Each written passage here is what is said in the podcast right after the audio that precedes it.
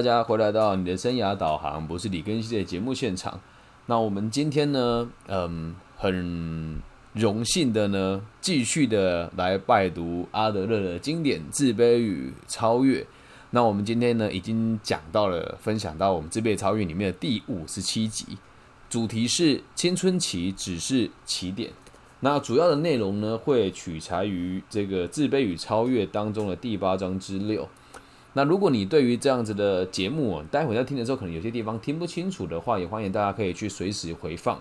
那我会把我的这个节目的平台呢放在 KK Bus、Sound，然后这个网易云跟 Spotify，还有 Google、Spot 哎 Google 跟 Apple 的 Podcasts。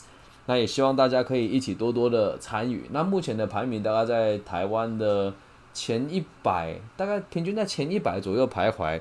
所以，如果大家喜欢的话，反复的收听也可以，一方面增加我的收听率，一方面也可以让大家学到更多不同的东西。那第八章之六，今天我们这个主题的内容呢，主要是要跟大家论述，从阿德勒博士来讲，以春期、以青春期而言哦，我们成型的年龄大概是几岁？那我们的主题呢，就定成是这个 青春期是只是一个开始。那我们就开始今天的读书会的内容喽。一个人呢，对待异性的态度呢，大概会在生命的前四年到五年的时候准备完成。好，那我们的性取向啊，其实，在婴儿时期的前几个礼拜就会相当的明显，但在合理的宣泄管道建立以前呢，不需要予以刺激哦。这个地方啊，最近在台湾有一个新闻，就是在有一个网红哦，跟她的老公打赌，谁输了就要去用嘴巴吸吮他这个婴儿，他新生儿的这个生殖器官。这是非常糟糕的一个行为，千万不要认为孩子不懂，然后也不要去用一些觉得你很可爱的方式去逗弄他，或者说，哎，你小鸟不见了，这都是非常糟糕的。这会可能在他很小时候，对于某些性别或者是某一些性的刺激会有不正当影响。那如果呢，在性取向还没有受到刺激的话，它一直自然而然的发生，那它就会非常自然的发展，而不会去造成一些不必要的伤害。那什么叫做性取向未受到刺激哦？呃，刺激这个词哦，我们就会讲说比常态还要更强烈一些些。假设你是生活在一个被父亲有侵害过的角色当中，那你在很小的时候，或许他对你的这个行为，一开始出发点并不是想要去改变你的性向，而这个行为也确实对你的取向、对你的性取向而产生的刺激，这样子你就不会往正常的方向方向发展。那说为什么讲造成伤害啊？这是那个年代的想法。那个年代的想法是，如果男生不爱女生，女生不爱男生，就会造成伤害。那现在在现在的社会氛围，可能大家不这么认为了哦。但这个地方我们就保留，就不表态了。比如说，回到书里面来，他说我们不应该担心小孩在他生命中的第一年对自己的身体发发现哎产生这个好奇的行动。什么叫好奇呢？会摸自己的身体。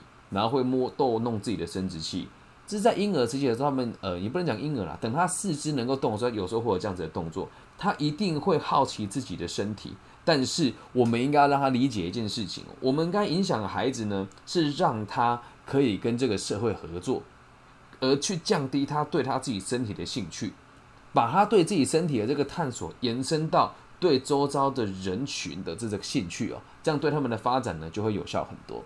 以我我女儿的这个例子来说的话，她就是一个会很懂得去关心别人的人。像今天我去顶楼健身完的时候下来，她就问我说：“芭比，你是不是不舒服？因为我走路有点摇摇晃晃的。”我说：“对。”她问我为什么？我说：“因为我的右脚的膝盖不是很稳定，然后我好像有点中暑了。”她说：“她才四岁哦。”她说：“没关系，芭比，你去躺下来，我等下泡个水给你喝，意思就是倒茶给我喝了哦。”因为他在很小的时候就有被我们也不也也不能讲特别灌输吧，因为在他一岁两岁的时候，我还没有研究个体心理学，但我们确实用很多方法，比如说当他在一个人的时候，或者是当他一个人在发呆的时候，我们就跟他讲说，你要不要去关心谁一下啦？我们要不要问谁有有被有没有被协助的需求？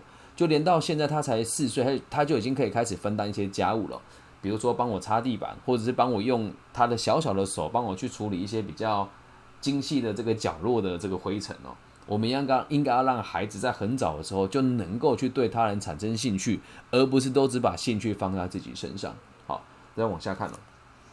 如果这些企图啊是为了自我满足且无法抑制的话，那就另当别论了。好，什么叫做自我满足且无法抑制呢？就是他可能抚慰自己的身体会感觉到放松，那这个是另外一回事。但他如果是在无意识的状况之下，在无聊的时候对自己的身体产生这个好奇，我们必须得试着去分散它，不应该把好奇放在自己身上，应该要去跟更多人互动。那么我们就能够确定这个小孩有自己的。心思，好，什么叫心思呢？有时候他动动他自己的时候，他并不是性取向的受害者，他只是在做一个宣泄的动作而已哦。好，总体上来说，小孩子的目的呢，不管他做什么，e even 是他在很小的时候就会动手去动弄自己的身体，他的目的也只有一个，就是吸引父母的注意。他们只要能够让父母感觉到担心和害怕，他们就可以被关注到嘛。而孩子哦，通常也都非常的有能力来利用这些感觉。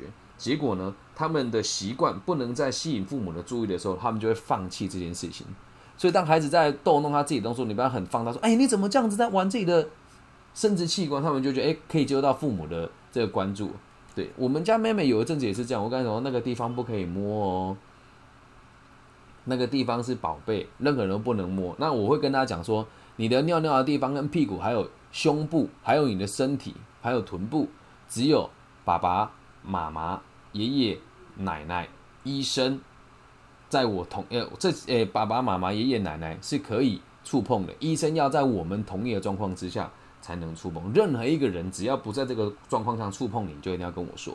好，那这件事情是也是去转移他对他自己身体的好奇，而且也要让他知道，你去做这个动作，我们或许会有一个一些放大去观察你，去理解你，但我们未必会因为这个事情而对你产生更多的关注。这个一定要让他知道。在这些行为都是非常细腻的，但你要理解一件事情哦，从个体心理学上来看呢，我们的个性呢是从我们的经验被累积出来的。那什么是经验呢？就是我们对于记忆所赋予的价值，就叫做经验。所以千万不要小看这个小朋友的这个教育哦，真的相当重要。我们继续往后看这边有提到父母啊，在接触小朋友的时候，你必须得非常小心。以双亲的角色来讲，用拥抱和亲吻来表达对孩子的爱跟情感，这没有什么不对的地方哦。但是要记住一件事，千万不能刺激孩子不正常的生理反应即可。我看到这边的时候，我在想啊，我每天也会这样拥抱我的女儿，我会亲她，甚至睡觉的时候，我就一只手抓着她的屁股，然后把她贴在我的身上，她跟我都不会起生理反应。理解吧？那如果今天我跟她有人起了生理反应呢？那这个就是要非常注意的了。好，继续往下看了。此外哦，小孩或是大人哦，在回想童年的时候呢，常常会告诉阿德勒博士说，他们偷看到爸爸爸书房里的这个情色书刊，或者是这个相关的影片的时候，身体啊会有一种非常奇妙的感觉啊。这个应该大家都有经验了。以我第一次接触到黄色树干，应该是小学，在小学四年级的时候。当时有个东西叫解码器嘛，我们台湾的频道就 channel 就是十七，就会看到那个彩虹频道。我看到之后就嗯，怎么会是这个样子？好，这个对他产生哪些影响？我我我认为确实会让我导致性比较早熟，也导致我现在长相比较早衰一些。哦，这是题外话，我们再回到书里面来哦。身为爸爸妈妈的我们呢，就应该要把这类型的书籍和影片收藏好，不要让小孩看见。我看到这边的时候，突然很怀念那个没有网络的年代啊。我们当时要看到这个情色的书刊跟报刊是非常麻烦的，而现在在台湾的管制几乎就是零，你只要用任何一个搜寻的这个搜寻器都可以看到这些情色的书刊了。如果不刺激小孩子的性欲，就能避免掉这个类型的困难啊。这个我们用一个比较通俗的方式，就是讲说，如果你试图用日本人的动作电影的逻辑来对待你的伴侣的话，那通常对他们来讲就是一种痛苦的开始。而这群孩子哦。嗯，如果他在很小就看到这些日本的这个黄色小片啊，而不是经过正统的父母亲或是这个官方的单位来告诉他正确的性跟逻辑，他可能就会认为让女孩子看起来很痛苦，或者是在女孩子这个不同意的状况下去触碰她是一件很快乐的事。很多人就说什么女孩说不要就是要嘛，这都是错误的想法跟行为哦。所以我们不应该在他还没有准备好之前，用这样子的方式来刺激他的性欲，我们就能够避免掉很多。不必要的困扰，这样能够明白吧？嗯，讲这个也不能说比较难以启齿吧。就是我在某一些地方也会授课，如何用良好的性的逻辑跟方式去取悦你所心爱的对象。而这个课程我开出来之后，我意想不到的很多人来报名。那我认为这是很健康的事情啊，所以也跟大家分享了，千万不要相信这些情色电影里面的情节，然后也不要去相信网络上有一些这种来历不明的，说什么三秒推倒女孩的课程啊等等的。就记得爱人哦，真心诚意最重要，然后要能够理解。如果你小时候你的爸爸妈妈没有给过你这个教育，或者避而不谈的话，如果你愿意，可以跟我聊一聊什么叫正确的这个性跟爱的观念了。好，但是这不在我们今天讨论的范围。如果有兴趣的话，我们再做一起跟大家分享。好，那阿德勒博士说，在这个另一种形式的刺激当中，在前面有没有介我们有介绍过？就前面在那个校园的性跟爱的教育有没有提过？就是给予孩子不必要和不适当的资讯。许多大人哦，似乎对于这个性教育过于狂热，好像很害怕孩子对这个东西不理解。但这个做法都是错误的。你不需要那么急的去告诉他，也不需要公开场合教孩子怎么使用这个保险套，就让大家瞎起哄啊，说哎，你要不要跟他弄一个啊，拿回家？有时候同学瞎起哄就会做一些很不必要的事情。所以在于整体的这个性跟爱的教育呢，我们还有很多可以更正的地方哦。最好的方式是等到孩子对于性产生好奇，并且了想要了解以后，才给予孩子正确的性教育，懂吗？当他有这个需求、有喜欢的人、对某些人有性的冲动的时候，再告诉他这是怎么一回事。我还记得我在小在很小的时候，我记得四岁五岁的时候，有一次我就起了生理反应，在我爸爸妈妈面前，我就说：“爸爸妈妈，你看我怎么裤子变硬了？”我还记得我讲了什么，然后我爸妈的表现，我不能讲表现吧，他们说。哦，这个应该就只是你刚刚有去摩擦到它。那男生呢，有时候在这个地方被摩擦到了，他就会变大，不需要害羞的。你只要知道没有不舒服就好了，然后我就不去注意他了，这样能够理解吧？那如果父母注意和关爱子女这个就是重点。有人说，我怎么知道我孩子对性有没有需求？这个真的是我们用一句这个台湾的俗谚讲：“我的儿子女儿有几只毛，我会不知道吗？”如果你真的很关爱你的子女的话，即使他们不说，你都会察觉到孩子对性的好奇。比如说，开始问我从什么地方来啊？你跟爸爸怎么认识的啊？那你跟爸爸怎么生下我的？这时候就可以跟他严肃的讨论这个问题哦。那如果孩子跟父母能够建立良好的关系的话，他就会去发问。父母的回答呢，应该要让他能够了解并取得他想要使用的资讯。啊，那这关于这个性跟爱的教育，有一部分也会来自于这个青春期的身体的反应啊，比如说男孩子会有梦遗啦，然后女孩子的月事来潮啊，这个如果能够在他相对应的年纪的时候给予建议的话，对他的帮助就会很大。那你要想，如果一个孩子的月事来潮，在来潮之前你完全没有告诉过他，学校老师也没教育过他，忽然他就一裤子的这个这个污秽物，然后在学校被大家被大家耻笑，他会不会造成很大的阴影？绝对会。但你也不需要在他很小的时候就跟他讲这件事情是没有意义的。好，继续往下看了。同时啊，这也强烈的建议哦，父母啊，千万不要在子女面前过度的以肢体表达彼此的情感。如果可能的话，小孩子不应该和爸爸妈妈同房而睡。好，那这边我们讲小孩应该要讲在这个小学四年级以后，因为他们已经有自己的能力了，能够了解了嘛，更不应该和父母睡在同一张床。还有，最好不要让女孩和哥哥或弟弟睡同一间房间。如果经济能力许可的话，父母必须得注意子女的发展，不应该自我欺骗，说啊那个是哥哥，他不会了哦。但是在现实状况当中，其实很多地方也都有类似乱伦的状况发生，甚至是在很多孩子在年纪小的时候，也会拿自己的家里的表亲或是姐姐来做他性幻想的对象。那因此，如果在这个房间上没有加以区隔的话，这真的是很多事情我们都很难与被。预防的，但如果说家里的环境真的不行，我们非得要在同个这个这个范围当中的话，一定要有这个明确的规划，在他们几岁的时候一定得分开。你总不能两个人都十六岁还挤在同一间房间吧？十六岁的少男跟少女都有各自自己的需求，这样能够明白吧？所以，假如他们不了解子女的个性跟发展就永远都不知道子女受到什么影响。回归到最根本哦，爸爸妈妈还是最重要的。你得理解他们的需求，然后不要被其他人所煽动。那就说这跟我们今天讲的东西有什么关联吗？青春期只是个开始，有什么关联吗？我们讲了这么多，我觉得这也是书里面的一个转折哦。很多人都认为这个青春期会决定你未来的发展，但实际上呢，其实并不是这么一回事哦。怎么说啊？青春期也只是我们人类的历史洪流，就是你的生命当中的洪流里面短短的几年而已。而我们前面讲了这么多，都是在青春期有可能会产生的问题。但是反过来说，你的这个婴儿时期也会有问题啊，你的童年时期也会有一也会有问题啊，你的青春期也会有问题啊，你的成年期也会有问题，啊你的更年期也会有问题啊，对吧？好，那我们继续往后看了。所以下下一章要讲的就是我们今天的重点。人类啊，在某一些发展的阶段，经常被赋予一个高度私己的意义，好像他们就是转泪点一样，不能拿这个当借口啦。哦，比如说，呃，孩子向爸爸妈妈顶嘴，妈妈就说啊，他现在叛逆期正常啊。哦，比如说，爸爸向孩，哎，妈妈向孩子发脾气，爸爸就跟孩子说，妈妈更年期正常，你得去体谅他。人呐，没有那么自私的了哦。这几乎是普遍性的迷失。我们常常会把青春期当成一个非常特别和独特的阶段。好，那更年期呢，也很也很常这样子被人家误会说他好像非常重要一样。如果你认为这两个时期相当重要，就代表你很忽略你整体生命的意义。正常的做法应该是这样子的生命的历程，在每个阶段都是最重要的。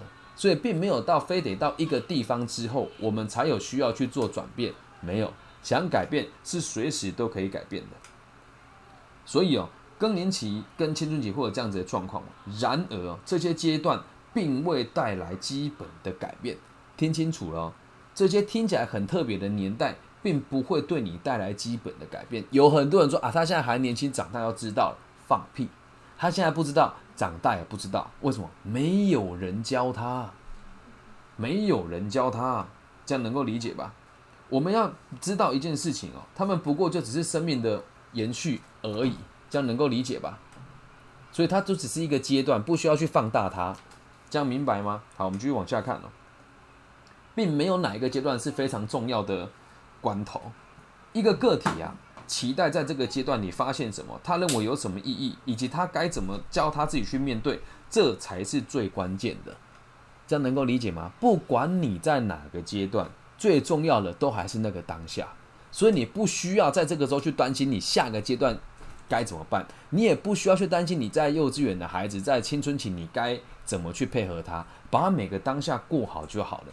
反之亦然。如果你现在过得不开心，你也没有必要再去说我过去发生了什么啊。放大一点来讲是这样，那如果缩小来说呢？我失恋了，我好难过，我一定要去讨论说我过去有什么失恋，为什么我感情会失败，这样能够理解吗？而这些东西都只是一个借口跟一个理由而已，所以我们没有必要去特别期待某一个时期，或者是特别去要自己为哪个时期去找出某些原因。所以小孩子哦，常常会在青春期的时候开始啊惊慌失措。那为什么他会这么做呢？啊，因为没有人教育他，而且这也确实是他人生第一次感觉到自己有操控的能力阿德勒博士这里的形容很有趣哦，他说仿佛看到鬼一样。对啊，我确实也有这种感觉吧。就突然有一天，我发现我自己的能力好像已经可以为自己做决定了。啊，我在考高中的时候，好像自己可以做选择的时候，我会觉得有点惊慌失措。谁帮我做决定啊？如果我成绩很好，肯定就是读这个一流的这个高中嘛。那这刚好我的成绩就是不上不下，可以读高中，可以读高职，也可以读五专。我反而不知道我该怎么做。那如果我们能够妥善的了解这一份反应哦，我们会看见孩子啊，一点也不关心生理、心理跟生理在青春期的发展。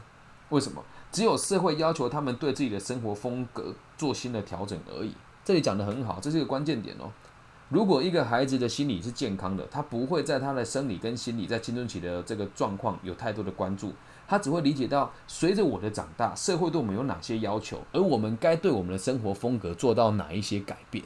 但是有很多人哦，即使年纪跟我相仿，也还是有这种非常巨婴的心态，他并不理解社会对他有什么期待。特别在我们这个年代啊，很多人都会非常注重于这个表面的这个假象，这也是咱们在下一集会提到的一个内容哦。好，但待会我们再提。下一节内容是这个，我认为台湾自媒体的真面目，因为确实在现在很多人都会以这个自媒体的这个管道来当做你学习薪资的一个方法，但这里面其实藏着很多问题哦。好，我们继续往下看。但问题是这个样子哦。通常啊，有的人会觉得青春期很难熬。青春期，如果你被霸凌或者很难熬，你会认为过了就已经过了。其实不会。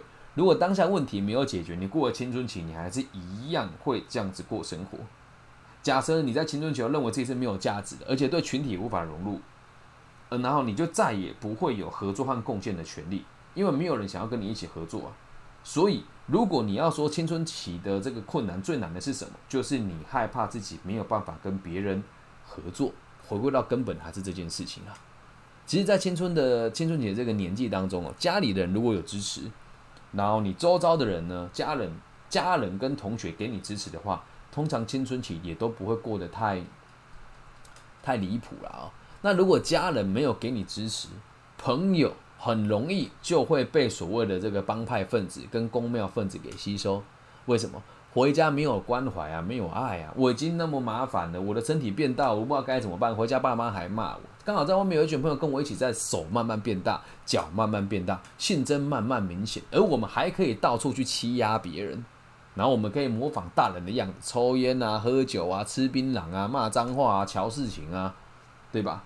那如果这样子的话，他们就只能跟这一群人合作，而无法跟更多的人去做这个共同贡献的动作。而这个就恰恰巧巧的带到第九章的内容。我们在第九章当中要提到的，就是犯罪与预防，跟这个都是有关联的。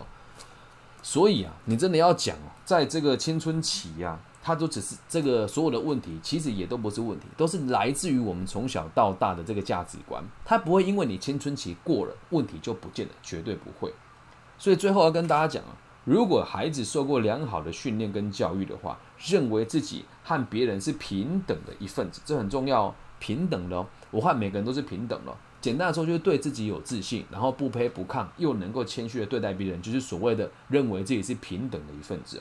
了解他对社会的贡献呢是有责任的，也要这这几个重点。第一个是，我我做个标记，哦青春期的几个重点，我们要让他们理解。第一个。是认为自己和别人是平等的，然后要了解他对社会有贡献的责任。在第二个是要明白异性是同伴，而且我们和异性的地位也是平等的。这两个逻辑如果有了的话，青春期只会给他更多学习的机会。好，我再重复一次，如果你有纸笔的话，把它写下来哦。第一件事情是要认为自己和别人是平等的一份子，能够了解个人对社会有贡献的责任。第二件事情是要能够明白异性是自己的同伴，和异性呢是具有平等的地位的。这两个逻辑，如果你有记住的话，这个青春期的孩子哦，只会让他学到更多学习的机会。从负面上来讲，是我还没准备好我要谈恋爱；但从积极面来讲，是我知道我还没有准备好，但我愿意去尝试它。如果这个逻辑概念被建立起来之后，他会开始以创新和独立自主的方式来解决所有成人生活的问题。所以青春期呢，当然是很重要了。但是如果你青春期没有得到一个改变的话，你在老一点以后还是可以改变的。这样能够明白吧？可是问题来了，如果在青春期的时候你感觉到非常的自卑，同时对自己的情况观点完全都是错误的，那就代表着他没有能力准备好来面对青春期的自由。这句话讲的很重哦，没有能力面对青春期的自由，因为他无法自制啊，那会发生什么问题？这个就很可怕。如果要有人强迫他做必须要做的工作，他就会去完成；但如果要他自动自发的去做，他就会犹豫和失败。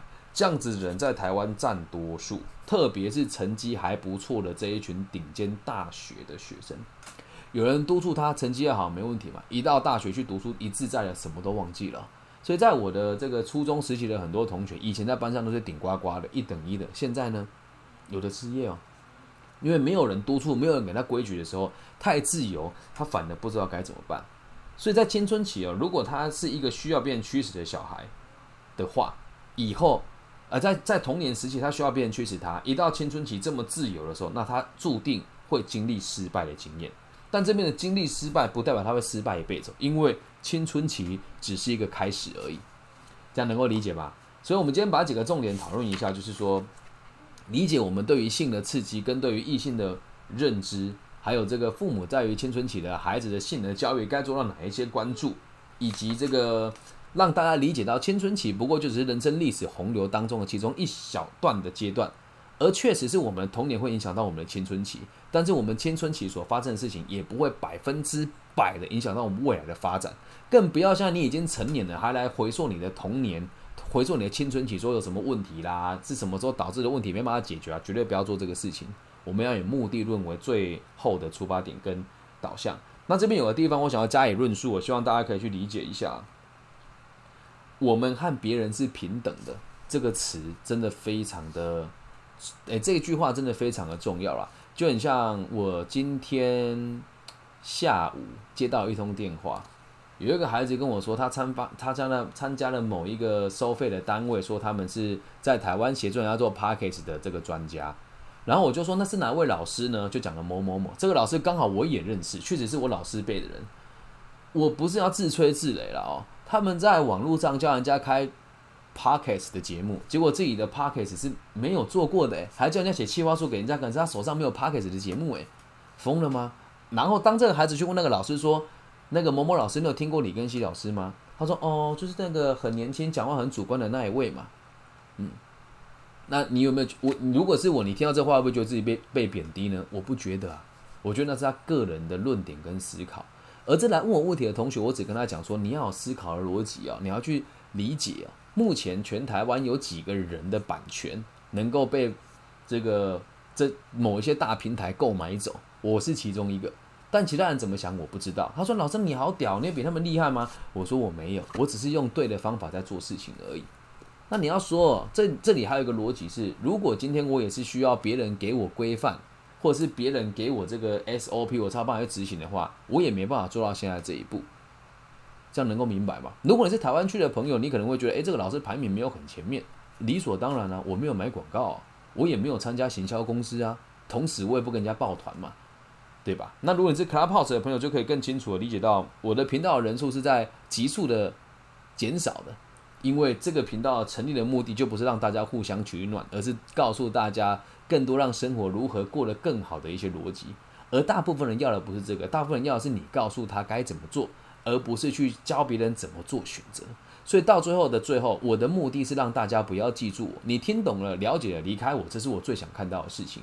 而钱老师的目的可能是要。让你回到童年那个窠臼里面，好像他说我什么，你去做，你人生就成功。你付一点钱给他，买了你一个认为自己好像很上进的逻辑，这样能够明白吗？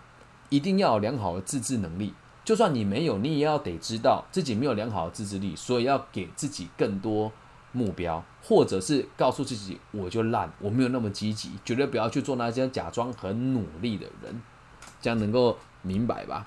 最后，最后告诉大家，永远不要给自己找借口，也永远不要从过去找答案，也永远不要在未来找理由。你要把当下给过好就好了。那以上就是今天这一集全部的内容，也希望大家呢能够在留言区呢给我更多的建议。如果你是大陆区的朋友呢，可以直接在网易云下面哦，因为大陆区这个就是专利呃这个专有平台，我只会在网易云更新我的节目。你可以在留言区的地方呢写下你的评论。